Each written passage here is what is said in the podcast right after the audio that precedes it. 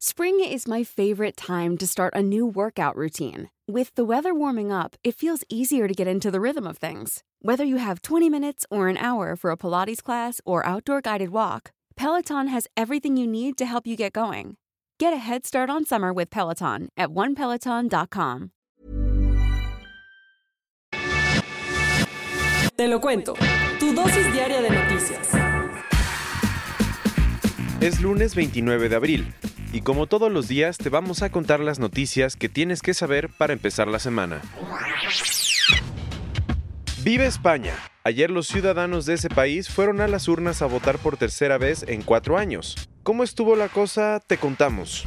El sistema electoral español es algo particular, pues el mismo rey es quien propone al presidente del Congreso, o sea, el jefe de gobierno, después de reunirse con los representantes de todos los partidos que se presentan en las elecciones. En la votación de ayer se renovaron las 350 plazas del Congreso de Diputados y se eligió al presidente y al vicepresidente de la Cámara. El Partido Socialista Obrero, que actualmente gobierna, ganó la mayor cantidad de votos pero no alcanzó la mayoría absoluta. Eso significa que, como el PSOE y su aliado Unidas Podemos sumaron 165 diputados en las elecciones generales y no llegaron a la mayoría absoluta del Congreso, que son 176, van a necesitar el apoyo de otros partidos para gobernar. Por otro lado, en el Senado el PSOE logró 123 senadores y el PP 55. Las sorpresas fueron que estas elecciones tuvieron una participación altísima, arriba del 75%, que Vox, el partido de extrema derecha, tuvo un avance importante y que el PP, partido tradicional conservador, tuvo unos resultados desastrosos. Después de la victoria de este domingo, Pedro Sánchez, el actual presidente de España y miembro del PSOE, dijo que el país está listo para mirar hacia adelante y avanzar. Por si no sabías, este partido socialista que ha gobernado a los españoles desde junio del año pasado se ha encontrado con uno que otro problema. ¿Por? Pues porque Sánchez no tenía la mayoría del gobierno y había batallado para impulsar su agenda legislativa en el Congreso. Ahora parece ser que con los buenos resultados que obtuvo, el viento está a su favor. Y Ucrania contra Rusia. El conflicto entre estos dos países nomás no para y esta vez le entraron a una batalla de pasaportes. ¿Cómo? Acuérdate que desde hace años Ucrania y Rusia tienen una relación de lo más tensa y entre tantos problemas, la semana pasada, Vladimir Putin tuvo una gran idea. Firmó un decreto para ofrecerle la ciudadanía a todos los ucranianos que viven en estos territorios en guerra, controlados por separatistas de su país.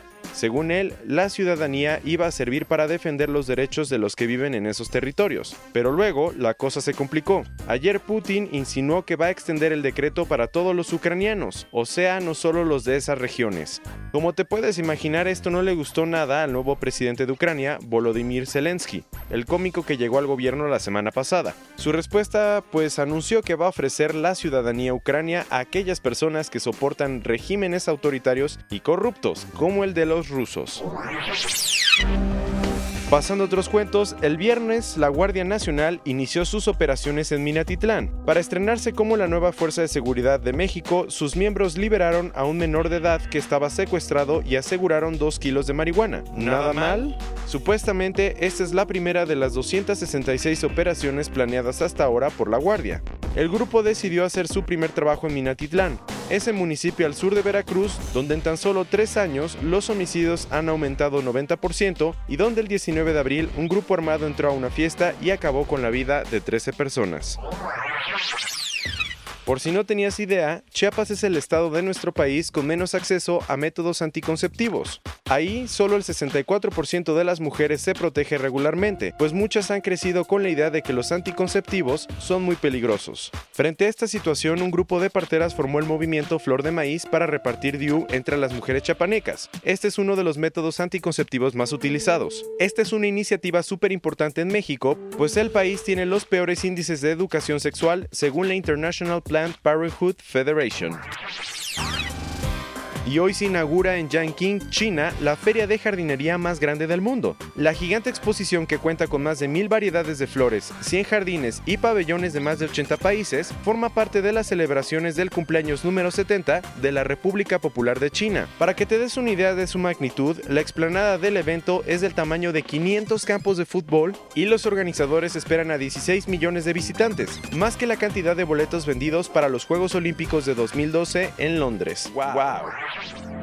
Y cerrando con las noticias del día de hoy, como seguro te enteraste, la última película del universo de superhéroes de Marvel se estrenó este fin de semana y obviamente rompió récords en taquilla. Resulta que en los últimos tres días, Avengers Endgame generó 1.000 millones de dólares en todo el mundo. Impresionante. Con esto superó el récord de 641 millones de dólares de su entrega anterior, Avengers Infinity War, y se convirtió en la mayor apertura mundial en la historia del cine. Además, en nuestro país recaudó nada menos que 12 millones 500 mil dólares. ¿Y tú ya la fuiste a ver? Esta fue tu dosis diaria de noticias con Te lo cuento.